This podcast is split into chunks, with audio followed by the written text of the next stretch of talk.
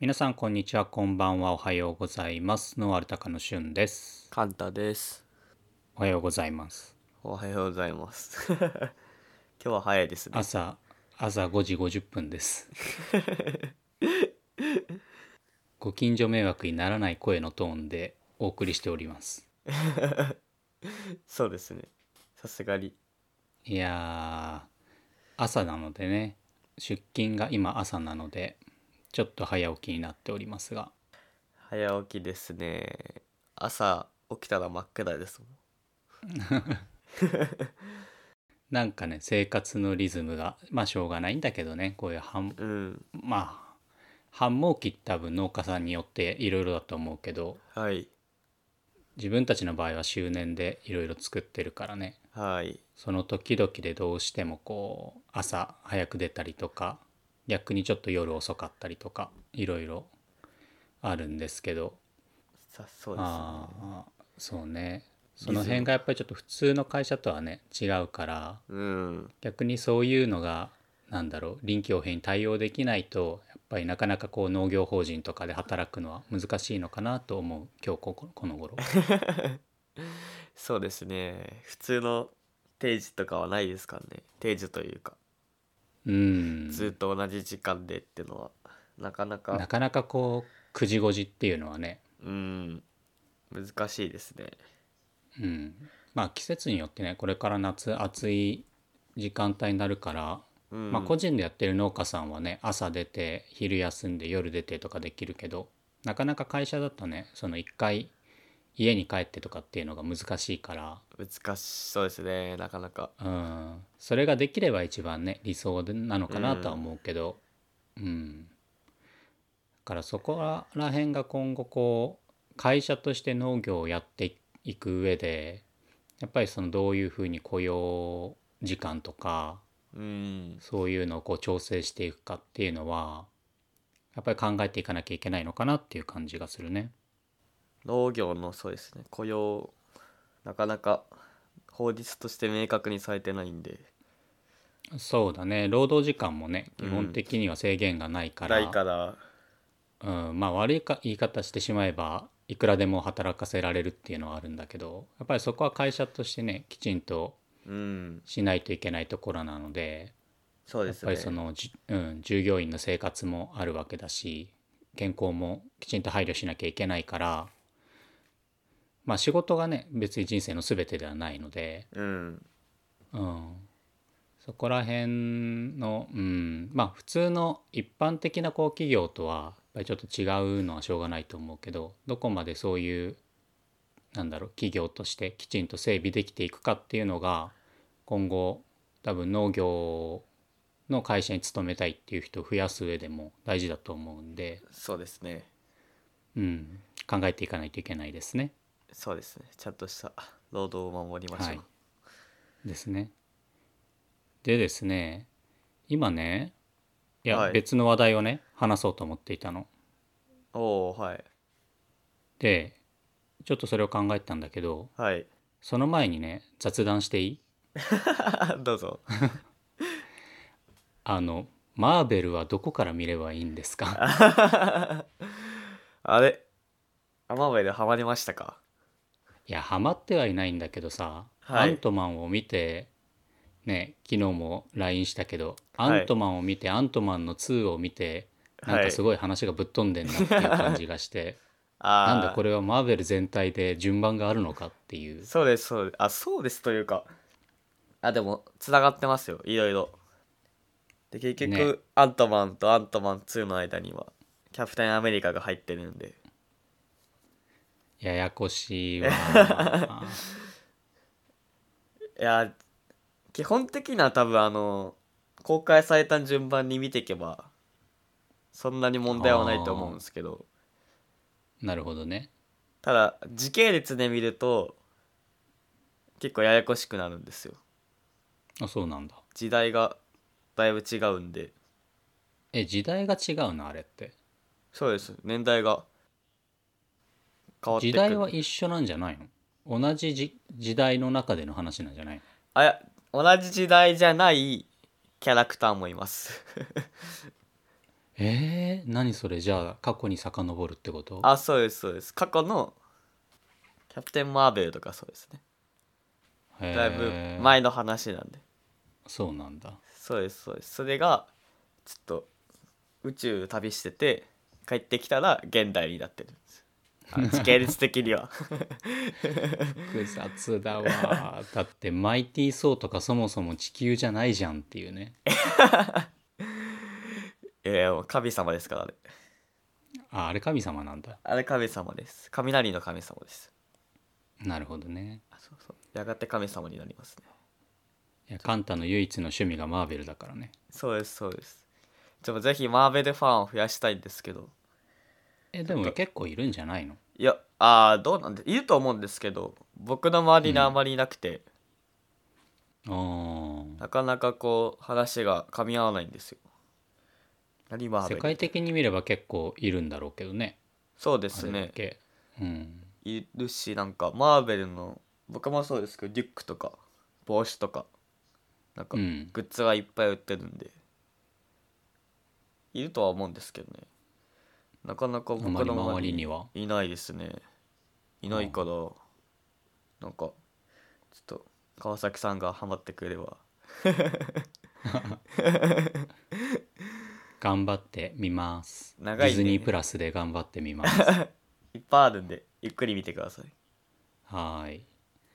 まあそんな雑談は置いといてですねはい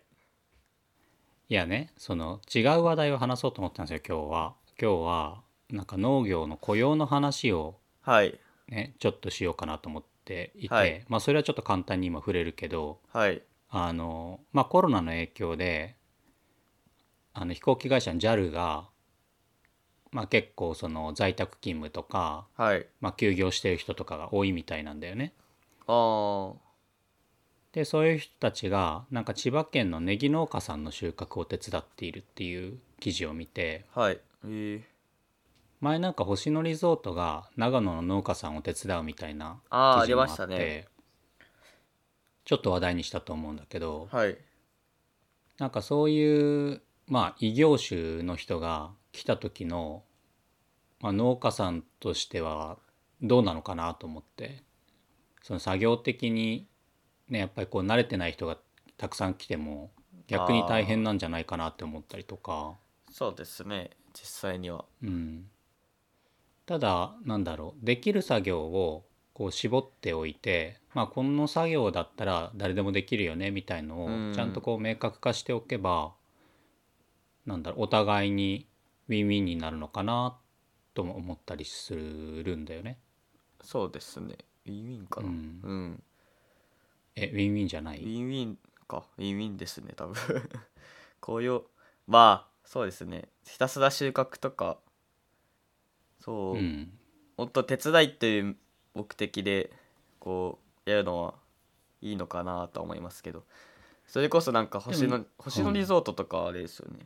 星野リゾートというかなんか前ニュースで見たのはそう手伝いからこうビジネスに発展させるみたいなおう実際にこうえっ、と休業してる職員働いてる人が、えーとうん農家さんとこに行ってまあいろいろ農業の体験をしてもらってうんうんでそれで例えば、えっと、休業が、えっと、解除されてうんうかん開出された時にそこから例えばホテルの人だったらそのそこの農家さんで農業も手伝いできますよっていう農業体験できますよっていうビジネスにしたりああ農業体験ビジネスね。そうですそうですとか、まあ、そこの収穫物を仕入れてみたりとかうんうんうんなんかそうやって実際に体験して分かるとこっていっぱいあると思うんで。うんそういう面では結構いいのかなとは思うんですけどうん、なるほどね。うんいやなんかこれをその JAL の話を見てた時にはいこの賃金の問題はどうなってるのかなと思ってお金の問題あ例えばーその JAL の職員が農家さんの手伝いに行きますってなった時にはいその手伝いに行った社員の給与は多分 JAL から出てると思うんだよね。そうですね かといってその農家さんがタダで手伝ってもらってるとも思えないのよ。確かにだから農家さんから JAL に対して何かしらの支払いはあるのかなとかああそれとも単純にその仕事を作ってくれるっていうことで OK にしてるのかどうなええのでかなと思もってね。どうなんかな農家さんがああ払っ払ってないんじゃないですかねどうなんですかねうん、なんかこの今回の農家さんはもともと海外研修生2人を受け入れる予定でああいたけどその人たちが来れなくなっちゃって人手が足りないから今回助かりましたみたいなあー記事だったんだけど、まあ、研修生雇うのもねたただじゃないから当う然、んだからその研修生に支払う予定だったものを JAL に支払ってるのあーあかどうじなゃのかなっていうこれは結構23人とかなんですかねそうなんじゃないかななんか人数までは書いてなかったけどそれか、うん交代制とかかなああ交代制はあるかもねまあさっきの労働時間の話もあるから、うん多分 JAL は JAL で、ね、労働規定があるからその時間内でしか多分働かせることはできないと思うんだよねあーでも収穫っていう繁忙期の農家さんにとってはなかなかその、ね、 確かに 9時9時5時で収穫に来られてもっていうのはあると思うんでだかあらあその辺のなんかこうバランスというかそれがうまくできるのかどうかも、まあ、あー記事からはわからないけどじその実際のところをどういうふうな形で働いてるのかどういうふうなお金の支払いになってるのかなっていうのがなんか気になっちゃって確かにこれ気になりますねどどっちだろう、うん なんかそのコロナの影響で、まあ、お互い困ってるからそれをお互い補えて助かるっていうのはすごくいい話だなとは思うんだけどはい結局ねその農家さんにとってもともとその研修生に支払う予定だったもの以上に支払ってたらやっぱりマイナスになっちゃうし、うんまあいいうん払ってないんじゃないかなね、払ってないんだったらまあ農家さんとしては助かっうんちゃうよね。まあだからその海外研修生ほどのこう時間の縛りとかがないああなるほどね。もう定時そので JAL の社のその労働の規定上の条件でうん来て働いてで帰ってもらう。その代わり、その給与は JAL から社員に当然出てるから余分に支払う必要はないですよっていうことかな。そうですねいやわかんないですけど 予想ですけど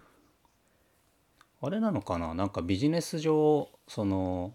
JAL って別に人材派遣会社ではないと思うからはい例えばお金をなんか受け取ってたりとかっていうのが法律上できないのかなとか思ったりとかあ JAL としてってことですかねそうそう社員を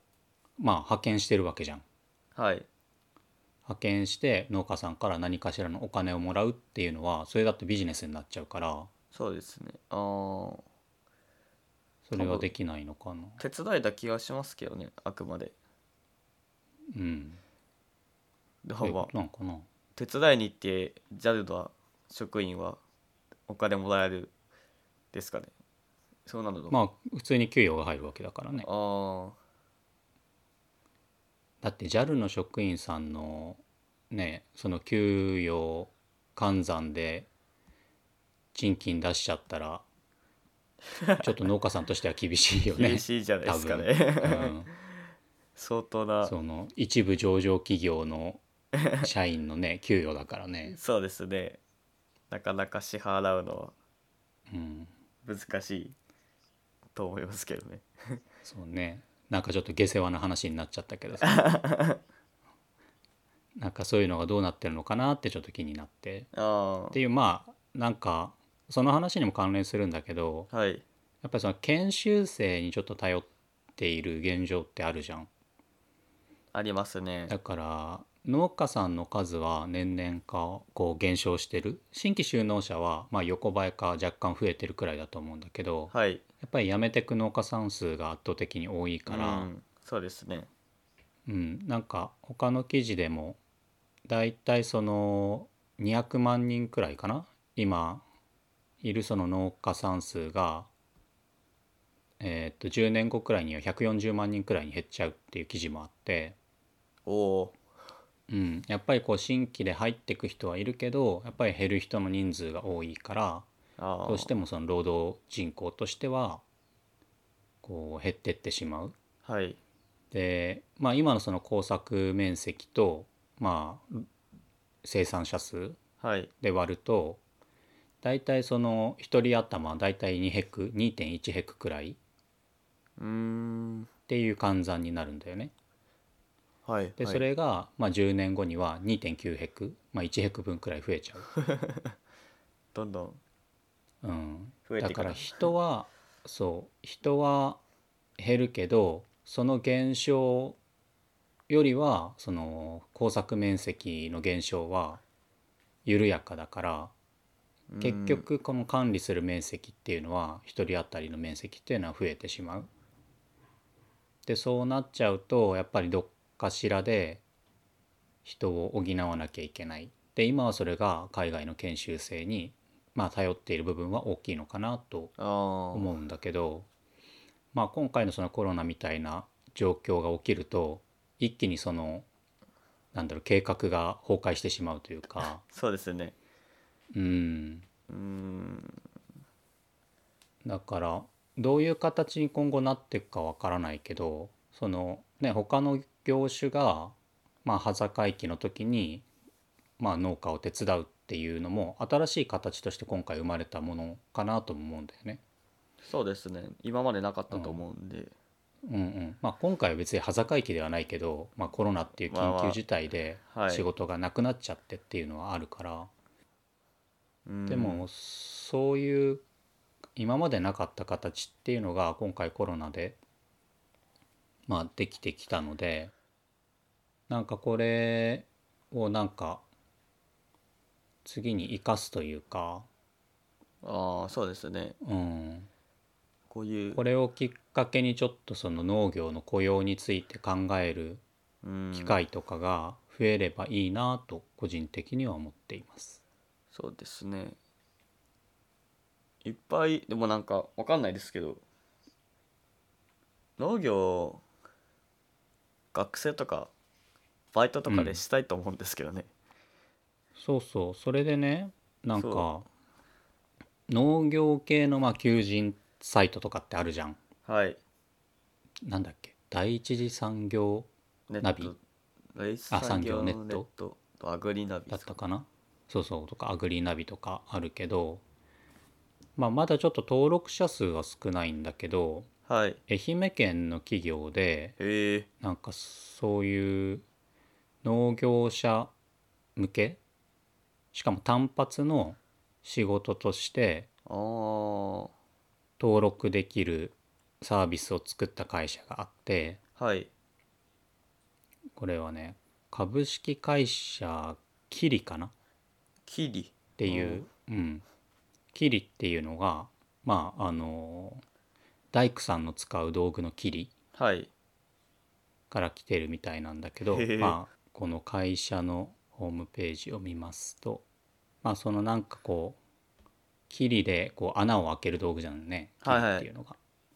でそのこう開けた穴をどんどんこう大きくして世界へみたいなかっこいいななんかそんなイメージです。へえでこのキリっていう会社がアイアグリアイアグリはいうん、iAgri っていうサービスを先月の5月20日から開始していてあめっちゃで最今近大体登録してるのが、まあ、400人か500人くらい登録してるらしいんだけどはい LINE だけで農業のバイトを探せますっていう歌い方なんだよね。ああ。えー、いいじゃん。いいっすか LINE、うん、今で LINE で増えてる。面接とかはい履歴書とかもいらなくて、まあ、この求人に登録しておいてはい。で LINE 上で求人の募集をかけると、まあ、それでマッチングした人がまあ、手伝いに来るでしかも単発で雇えるっあっていうサービスらしい。これいいですねうん、なんか単発だったら学生とかもうん利用しやすいかなと思うんだけど、まあ農家さんとかもねちょっと誰か急に休んじゃったとかうん今回みたいに海外からの研修生が来るのが遅くなったとかはいなんかそういうので急遽人手が欲しいっていうことはあると思うんだよね。そうですねうん、ああでもそっか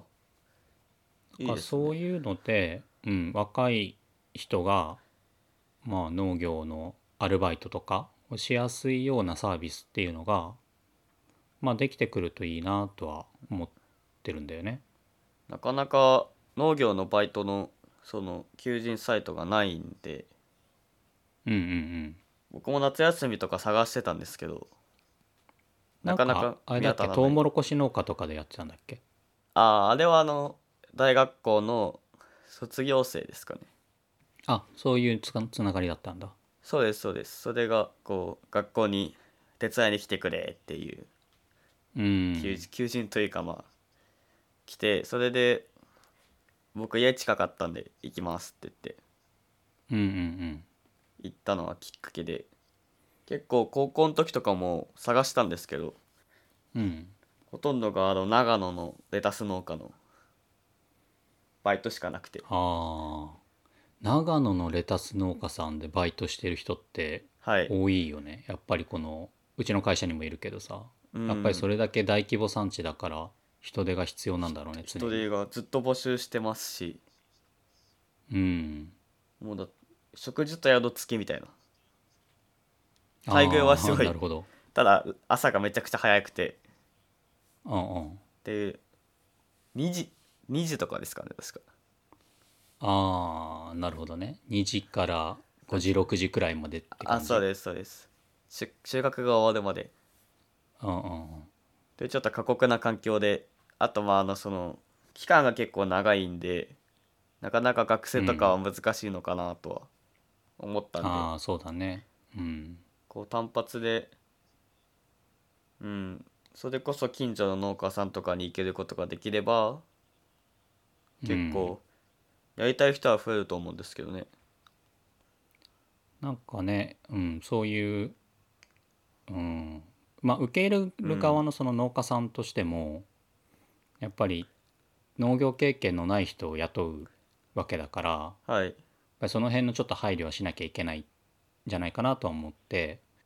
で今回のこのサービスに関しては iAgri はいに関してはその、まあ、バイトをした人がその働いてみての待遇とか仕事の内容とか気になったことをフィードバックできるっていうような形にしてるからだから雇う側も、まあ、あまりこう過酷なことはさせられないだろうしちゃんとそのフィードバックをもらってあの雇う側もちゃんとその雇った人がまた来てくれたりとか継続してくれれば一番いいだろうしだからそういうのがねまあ農家さんの意識も変わってくればその農業界全体での雇用の改善っていうのにもつながるのかなとも思うしだからなんかそのコロナの影響で他の異業種が手伝うっていうのもあんまりこの正直いい印象を持っていなくてっていうのもその全くこう経験がない人が現場にわーっと来ても農家さん大変だろうなって思ってたんだけど 逆にその大半の人は農業経験がないわけだから今後その農業の求人を増やしていこうとかそのなんだろう農家数を増やしていこうとかっていうのを考えた時に農業の全く経験のない人をいかにこう農業に関わってもらうかっていうのを考えなきゃいけないと思うのよ。そうですねでそれを増やすんだったらやっぱりそういう経験のない人が入った時にその、まあ、労働環境とか待遇とかを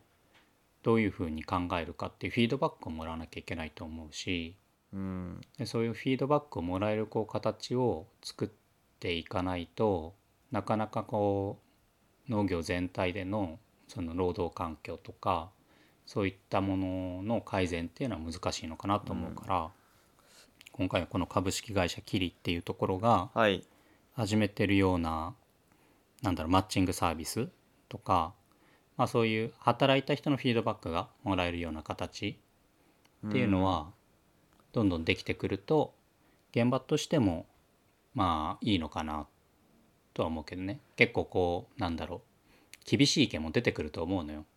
出てきそうです肉ね うん肉体労働だし結構いるじゃんあの農業にすごいこう言い方悪いかもしれないけど幻想を抱いてくる人、ああ放牧的な うん、のんびりマイペースで働けるとか、あーあうんやっぱそういうはあると思いますけどねまあねでも収穫できずに好き込まれる野菜を見てショックを受ける人とかあー 結構過酷な環境なのでうんまあ、さっきのねあの出勤時間の話もそうだけど、うん出勤時間が、ね、9時5時っていうわけじゃないから当然。まあ、そういいう多分農業法人もあるんだと思うけど、うんなかなか珍しいですかね、うん、朝が早い時もあれば、うんまあ、9時5時の時もあるしみたいな、うん逆になんか夏は週1日休みで冬は週3日休みでとか、ああ ありますねね、それは野菜何を作ってるかでやっぱり調整しなきゃいけないけど、うんでも、うん、そうというまねあ厳しい意見もまあもらった上でそのまあ一つのその農業法人がとか一人はのい農家さんがとかじゃなくて、全体として働く人を増やすためにどうすればいいかはいどういう形を取った方がいいのかっていうのは考える必要がまあ出てくるんだと思うのでうんそういうこうきっかけ作りになるのかなとは思うけどねこういうマッチングサービスとかは。そうですね今までなかったので、これあれですかね相手のこう何ていうんですか旧、えっと、雇われる側のあの履歴書とかないって言ってたじゃないですか面接とか、ないって書いてあるね。うんうんそれその雇う側としてもちょっと困んないですかねそれってなんだろうねえこそのこなんで面接履歴書なしっていや確かにそうだと思うあの雇う側は雇う側誰が来るの誰が来るってなっちゃうからっていう誰が来るのだしどんな人が来るっていううん例えばそのなんていうんですか雇う雇う側もフィードバックをするその人に対してうんうんうんとかだったらまあいいのかなと思うんですけどそういうのはあるんですかね雇う側のフィードバックもあると思うーんう、うん、なんかその求めていた人とはね当然違う人が来る可能可能性はあるから、うんだからそこでねそういうフィードバックがどんどん出てくればこの農家さんがどういう人を求めてるとかそういったこともデータとしては溜まってくると思うので。そうですねまあ、雇用環境の改善にはつながるのかなとうん思うけどねやってみてですね本当にまあね、結構個人の人相手なのでうん求人側も結構難しいところだと思うんで会社とかじゃないんでうんまあその中やっぱり業界全体をこう変えていくってなるとうやんっぱりこの求人の話だけじゃないけどやっぱりいろんなことをね考えを改めていかなきゃいけないだろうし、うんまあ、ある意味ではこう耳の痛い話を聞かなきゃいけないだろうから、はいうん、まあそういうのをこう聞いてフィードバックを取り入れて、ね、改善していく先にまあ生産者の数がねへまあ増えるっていうことはなかなか難しいんだろうけどまあ減りが緩やかになるとか、うんまあ、そうたですとねえ減ったとしても、なんだろう大規模な面積をきちんと回せるような何かしらの形ができてるとか、あーうん、あー別そうにでだすって生産者の数がガーッと減っていてもこういう単発で働いてくれる人とかまあアルバイトとか、うんうんうまくそういうなんだろう農業にこう従事はしてないけど手伝いで入ってくる人が定期的にいれば回っそうでするわけじゃんね回りますね、うん、それがたとえ、ね、200万人が140万人になったとしてもそうですね、よんまあその40万人が バイトとかでもいいそうそうそうわけですからね別にで減った60万人がなんだろう絶対にこう減っちゃいけない60万人なのかって言ったら必ずしもそうではないかなと思っていて今どうしてあもーそのね一人一人のその農家さんの持ってる面積っていうのは狭いからでそういうのをある意味こう集約す集約して効率化したりとか、ううんんそうですね集約化できてうんそこにバイトとして入ればまあまあいいですもんねうんうん農地がそうですね減るわけじゃないんでうん、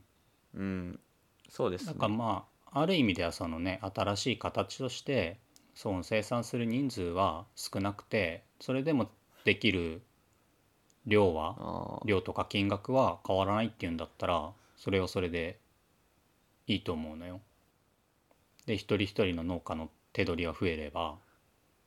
そうですいねいと思そうしたらしそうそああそうですね大規模でこそできることはいっぱいありますからねううんうん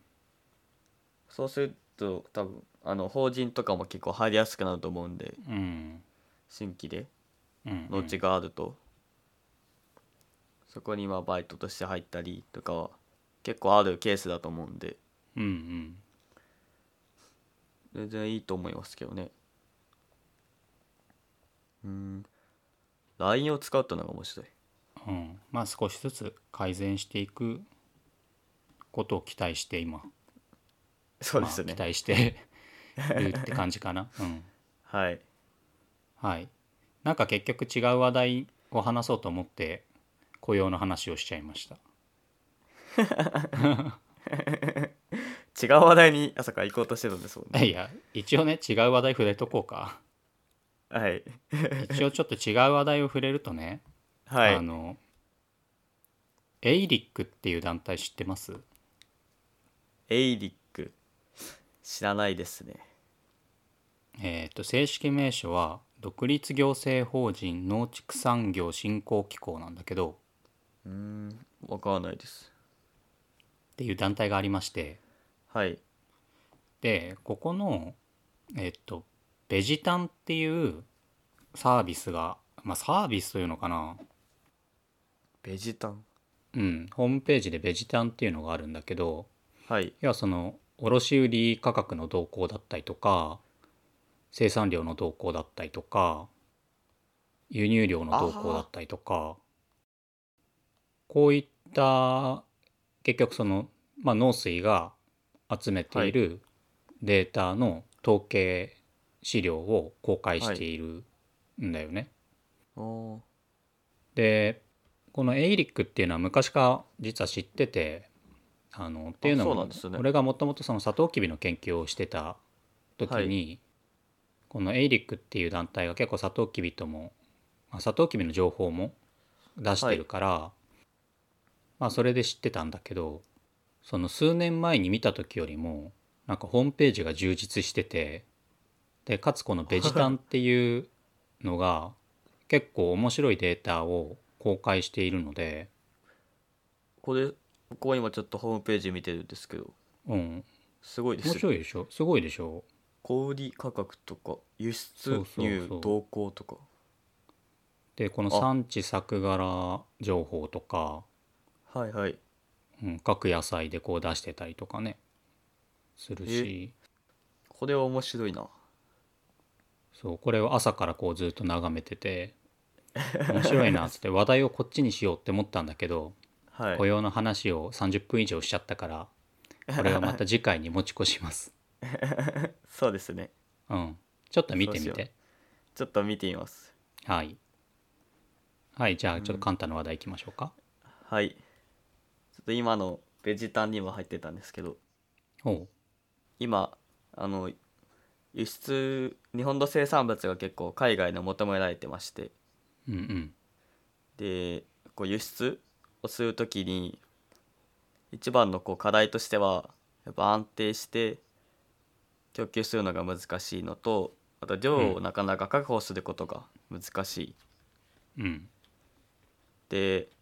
今って結構、えっと、空輸便で運んだりしてるんですよ野菜を。うんうん。あの一つの大きいコンテナに一つの生産物をまとめて入れることってなかなか難しくて量的にうんでそうするとコストがなかなか8倍ぐらいになるんですよ8倍8倍はすごいねででそれで今回ちょっと見つけて面白いなと思ったのはうんこの根菜ができる運搬コンテナってのが今開発されてるらしくてそもそも根菜ができないっていうのはなんであのそうそれもあってそう、うん結構生産物ごとに温度とかえっとうんうん一電濃度とかが違う場合が多うくて、んうんうんであのなんていうんですかねそれをなかなかその一つのコンテナの中でそう別々な環境を作るっていうのが難しいうんあれだよねこの間野菜の保存の話でねあの一緒に入れちゃいけない野菜みたいのもあったじゃんあそうですそうですそういうことだよねそうですねでなかなかそう厳しくてだから結局その一つの野菜を一つのコンテナに今入れざるを得ない状況うんけど、まあ、まあ前もこう話したかもしれないんですけどえっとなんだっけジャパンブランドの時かなうん結構今ってその各地域ごとで輸出をしちゃってるんでうんうんその一つの野菜をその莫大な量をそう一気に出荷するってことが輸出するってことが難しくてやうんっぱそうなるとその空輸便とかです少ない量をそう海外に輸出するしか今できていないうんそうするとやっぱコストがかかりすぎてしまうっていうのが結構課題でうんうんでえっとこれ農研機構とあと結構複数の大学が共同で今研究してる内容なんですけどうんまあ、そのコンテナの問題とあとその産地ごとの連携をこう深めようってことでそういうシステムを今作ってる状態で,、でそのシステムは広域広域産地連携システムっていうんですけどうんでこの何ていうんですかげ今その研究段階だとまだ九州しか、えっと、できてないんですけど九州の県の農協に今日ヒアリングをして輸うんう出ん可能な生産物をこうピックアップしてもらってでこれらの出荷数とかこう鮮度を保持する条件とかをあの流通業者とか海外のバイヤーうんに今公開するツールを作ってましてうんうんでこれ結構すごくてなんかそのロット数とかも一つで管理できるっていううーんこのコンテナに何箱入るみたいな ほうこうだそうそのシステムを一つのデータベースにまとめる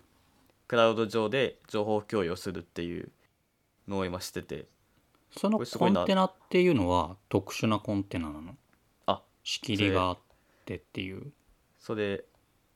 えじゃあそれも話します今話しようかうなんうんでそのそそのそれが一つの産地連携のシステムとしてうんうんこの広域産地連携システムってのがあってあともう一つさっき話したこうコンテナの問題うんがあってそのコンテナの開発もこれは伝送だっけな伝送とああか伝送ねはい伝送が、えっと、研究を今しててでこう一つのコンテナで2つの温度帯と一電濃度を作るっていうものを作ってうんでまちょっと簡単にですけど説明するとうんこう一つのコンテナに仕切りを作ってうんでその片っぽの方にしか冷暖房システムをつけないうんうんでそっから漏れたものをひとえっと、その一つの区切りから漏れたものを別の区切りに持ってってで2つの冷房を使うわけじゃなくて1つの冷房でああなるほどね温度帯を2つ作るうんあもちろんその微調整をする温度帯はあるんですけど大きな大元うんうんの冷房システムは一つしかなくて、で漏れた冷気で片っぽを冷やすそうするうとんなんか2パターン例えば2パターンのその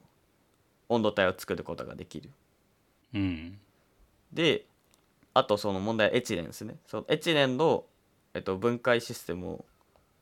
えっと、つけてうんこれはちょっと見てるとちょっと難しかったんですけどなんかマイナスイオンとかでなんかできるらしいですちょっとうんごめんなさい、へーべん勉強不足なんですけどその結果こう2つの温度帯と越年濃度のものを作ることができてこう低温障害とか、あと熟しすぎその成長のしすぎを防ぐことができるっていうコンテナを開発しましてこれって単純にさそのコンテナに2台の冷房入れちゃいけいけないのかねコスト的な問題かなコスト的な問題と多分区切りって言っても多分ですけどそんなにがっちりした区切りではないと思うんですよ。あーなるほどねそうすると温度がこう混ざっちゃってなかなかそうちゃん適正の温度を保つことが難しいうんうん、じゃあ基本的にはその既存のコンテナと同じような仕様でで少し工夫をすれば2つ入れられますよっていう、コンテナそうです1台分のコストはそんなに変わりませんよっていうものを作りたいってことかな。そうですそうですうん、でそのコンテナを利用することによって空輸ができる空輸空輸じゃないですわ船でうんうんうんその海外に輸出することができるっていううーんこれすごい面白いなって思ってで輸今出すそれっるてのは結構対象にしてる野菜は何なの、あれですねこれ果物系ですね基本的にあ果実系果実系で多分これ果実をメインで結構考えてるとこが多くて九州でってことだよね。そうですそうですあーきじゃあ宮今崎のマ今ンゴーとかかな。あー、まあ、今はの話なんですけどうんただ今後このコンテナができれば全国的にも普及することが可能、うんまあ、そのコンテナを変えるだけなんででそうこのコンテナただまだその実実用段階にはまだ入ってなくてああそうなんだ。ただもう開発はできてるんで今後実際に使ってみてどうなるかっていうのを検証していく段階だとは思うんですけど、うーんまあ、なかなか今後輸出する上では結構大事なことだと思うんでうんうんで、うん、前もちょっと話したかもしれないんですけど産地一つの産地だと継続的に出荷するっていうのがなかなか難しいと思うんでうんうんそのその地域では多分その時期にしか野菜が取れないと思うんでそれを実際に輸出するって考えるとなかなかその買う側も困っちゃうだろうしうんこの1ヶ月だけこれ出荷しますってのはなかなか厳しいとこだと思うんでまだそれを現実化できていないのはなんかその技術としてはすでにできそうな感じはするんだよね話を聞いてる限りだと。うんコンテナも結構開発されててうんただまあ使用実験使用段階うんうん、だとは思うんですよただそうじゃあ今実際に九州の方では使い始めてうんいるのかな、使い試し始に。めて試しにやっていてこれマイナビの記事に見つけたんですよ僕うんうんそれでそっからあの論文に飛んだんですけど論文うん、農研機構のサイトに飛んだんですけどはいはいはい。まあ今後そのね輸出を増やしていこうっていうのはうんまあ継続して政策としてやっていくところだと思うからそうですね多分、まあ、輸出今後増えてくると思うんでうん、ちょうど今年なんだろう改正したというか見直しを行ったあの食料農業農村基本計画はいはいはいの中にも確かあってと農林水産物食品の輸出額を令和12年2030年までに5兆円にするっていうのが目標として掲げてるんだよ ね。 5兆円うんおおなのでやっぱりそういう目標に対して、まあ、行ってることだと思うから、うんうんそうですねまあ、ある程度なんだろう早急に必要な技術っていう感じはするよね。うん、もう安定的なこう出荷ができれば市場も広がってくだろうしまあ、特に日本の果実っていうのは、まあ、評価高いから、まあ、ほぼ芸術品みたいな、 ところもあるけど、そうですねうん、ちょっと今調べたらすごいですよいちごいちごの話なんですけどうん、 100キロを、えっと、福岡から香港に輸送しようとすると空輸が9万円ぐらいかかるらしいんですよ100キロで9万円。 100キロで100キロで9万円はで船だと1万5千円で収まるらしいですあ、はあ、1キロ900円、 100そうですね大体はそこ8倍87倍8倍ぐらい7倍8倍。うん、か高いですねまあ仕方ないか まあ仕方ないよ。仕方ないですね外うん、そ空だれとは仕方ない。うんでもまあいちごをまあ船で運ぶってなるとそれなりの時間がかかっちゃうからねそうですねやっぱどれくらいかそうかするるんだろう中国までだと、まあ1日では着くのかなと一そうですね福岡からだったらあうん一日そうです一日一日ですね多分まあでも飛行機だったら2時間くらいかなそうですね多分日帰りで行けるぐらいなんでうん、うん、23時間っていうところ3だ時もん間ねそうですね、やっぱこれはまだその香港だからいいもののうんそれこそもっと遠いところアメリカとかヨーロッパに輸出するって考えたらうんだいぶ長期間の運搬になると思うんでうんうんうんこういうコンテナとかは改良していかないといけないのかなってのはうんうん思って、この話題にしましたでもなかなかその難しいよね日本のその果実ってさ本当に美味しい時期にこう食べれるわけじゃん、まあ、当然日本で作って日本で食べるわけだからはいでも海外だと海外に着いた時に美味しい状態にしておかなきゃいけないわけじゃんでそれが船で何日かかるか分かんないけどあー例えばね2日とか3日かかるってなると船の上で例えば追熟をさせてベストな状態に持っていくとかそうですねしなきゃいけないわけじゃんね。でそうするとその生産する側もいつもよりも早めにとってうんうん追熟させるっていうことを考えなきゃいけないしそもそも追熟しないものだとどうするのっていうのもあるだろうから。輸出できるものは絶対限られてくるとは思うんで、うんまあ、そこをいかにピックアップしてやるかだとは思うんですけどねあもしくはさっきのいちごのみたいにねキロでキロあたり900円の輸送費乗せてでも単価上げてブランド価値で売るかあーそっか単価あーそうですね日本の野菜やっぱうん品質が高いで売ってるんで、やっぱ追熟って味わかんないですけど、ね、僕結構追熟味落ちてると思ってるんであーどうなんだろうね実際その自然に熟させるものとそれこそエチレンとかの処理をしてまあ熟させるものとっていうのは結構味が違うっていう人もいるからねなんていうんですかねやっぱある程度まではいくと思うんですよね追熟でもうんうんうんまあそのある程度が人によって違うと思うんですけどただやっぱ品質が良くて美味しいものをこう食べるってなるとやっぱ追熟よりかは自然の力で熟していただいた方がやっぱり美味しいのではないかなってのは思いますけどねうんそれこそトマトとだいかぶはだいぶなんか味覚以外の感覚が入ってそうな感想だけどねそれって味覚いあ味覚以外うん自然に熟さしたものが美味しかろうっていうあー自然の力でっていうところがしなさどうなんですかねちょっと実際に食べ比べたことはないんでわからないですけどそこまでのクオリティを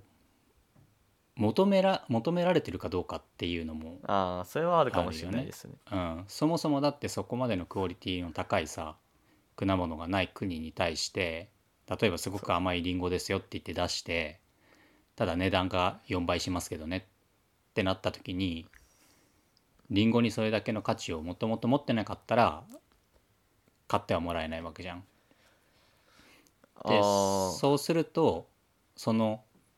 価値甘い価値はいいものってこれだけ値段を払ってでもいいものって思ってもらう価値を作らなきゃいけないっていうところは大変だよねあー。そうですね、うん、果物に果物に対しての価値観をそもそも変えなきゃいけないからどうどうなんですかね価値観日本の野菜を食べるって結構なんか高いものを求めてる感じはするんですけどねうんでもそれって今一部の人じゃんで日本に多分来たことがあるとか日本にそもそもいいイメージを持ってるとかでそういうごく限られた人に対して今売っていてでそれは成功してると思うのよある程度高く売れてるでも2030年までに輸出額をそう増やさなきゃいけないってなった時に果たしてそういう限定的な人に対してのアプローチでいいのかだって5兆円だよあー買いますかね日本の野菜そしたらそうだ海か外のら人ってそこ多分クオリティもランク付けをしなきゃいけないと思うのよそうですね多分もっと消費ただでさえ日本の消費量あ生産量はそんなに多くないんでそうそもそものその果実の生産技術うんがベースが高いから、で高い上にそれになんか名人芸みたいな状態になっているから その名人芸みたいなものを売るんだったらごく限られた人うんに高い単価でっていう今までのやり方でいいと思うわけ。やり方になりますね多分ただそれだともう限られると思うのよね輸出額の上げられる幅って。でそれ以上に上げたいんだったらそれよりも少しランクを下げてそれでもの世界標準よりかは高いと思うのよ、あうんそうです美ね味しさっていう意味で言えばね。であそれが甘さだったりとか、まあ、いろんな要素はあると思うんだけどでそういうものをいかに大量にでかつ名人芸よりかは安価でまあ普通のその海外のその国が作っているものよりかはやや高価になるけれどもでそういったものを出していく量をなるべく多く出していくっていうことが必要になってくると思うから、うん、なんか今まで今出している日本の果物輸出している果物とはちょっとまた違うクオリティだったりとかちょっと違うランクのあもうのんになるのかなと思うんだよね。ちょっと落とすしかないですねうん、そだうかならるとそうなった時にもうその名人芸みたいなものはもう飛行機で運んでもいいと思うわ け極端なまあ話 まあまあまあまあそううでんすねそれだけ単価に乗せて輸送料を乗せてでもごく一部のお金を持ってる人たちが買ってくれるんだったらああでも大量に出す時には飛行機なんか使えらないからそうまあそう船を使うね使うんうしかないですね、でそういう時にはさっきの農研機構とか伝送がやってるような技術は必要になってくるしプラスその農家の方も出す出荷する基準を見直さなきゃいけなくなるあー海外用にどういうものを収穫してそですどういうふうにど追熟させて店頭に行った時にあ日本の果物ってクオリティ高いねって言ってもらえる状態にしなきゃいけないそれはあれですなかなか理解をさせるのがこれからの課題ですね 農家さいんにやー結構ハードル高いぞこの高いと思いますよ2030年までの5兆円っていうのは結構あれ今いくつなんでしたっけ今いくつなのかな今ちょっとここの手元の資料にはないけどねああちょっと調べてみようかなそれがい今とどんぐらいの差があるのかってちょまあ今の実際のこの輸出額がわからないんでうんうんでも5兆円って相当ですからねえーっとね2019年の輸出実績ではい9121億 円、あ1れ兆円いっ一応ていない、 5倍5倍 じゃないですかうん、あと10年で5倍かあと10年で5倍でしょういや相当なこういやー工夫が相当必要ですよ、うーんなかなかうん、難しいハードルですねで農産物林産物水産物それぞれであって、はいまあ、農産物が圧倒的に多いんでね5877億円ではいで前年比プラス3.8%だからまあ伸びてはいるうーん3%くらいはいただ3%か林産物と水産物は減ってる、ああうん、特に水産物は5.2%減ってるから、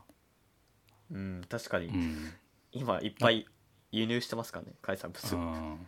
だからなかなか、ね、農産物だけ頑張ればいいっていうわけではないと思うけどうんはい特に水産物は今の段階で2873億円分あるからそれがどんどん減っていくと全体として下がっちゃうからそなかなかなかなか大変ですよ。大変ですね ちなみに輸出先1位は香港に中国3位アメリカですね。ああやっぱアジア圏が多いんですねうん。でもアメリカにも出してるんだアメリカにも出してるね。ああちなみに輸入の1位は中国、2位がアメリカだったね。あ やっぱ中国なんだ、中国、アメリカはまあ大きいですね、影響大が。きいですねはいへえまあだから、うん、今回のその話題はすごく面白いなと思っていて、やっぱりその国の政策にのっとって、うんああなんだろう、促進していかなきゃいけないっていうミッションもあるだろうし、そうですねうん、で日本のそのクオリティの高い果物を世界に広めるっていう意味ではすごく重要な研究だと思うけど、一応その目標の5兆円まで残り10年っていう中でどういうふうにこううん技術を広げていくかっていうのとその農多分農家側の意識改革もあると思うんだよね。なんか技術的には結構もうすでにこのコンテナとかで結構開発されてるんでいけるのかなって思うんですけど、やっぱ一番の壁は農家さんの意識だと思うんで、あとはやっぱりその輸送していく時のクオリティの変化うをんどう,、どうこう制御するかっていうのもあるしどうコントロールするかっていうのもあるよね。でさっきカンタが言ったように自然に熟したものと美味しさは変わるかもしれないからそうなった時にその海外の店頭に並んで日本の果物って美味しいねって言ってもらえるクオリティになるかうんそうです何を本当何を輸出するかですね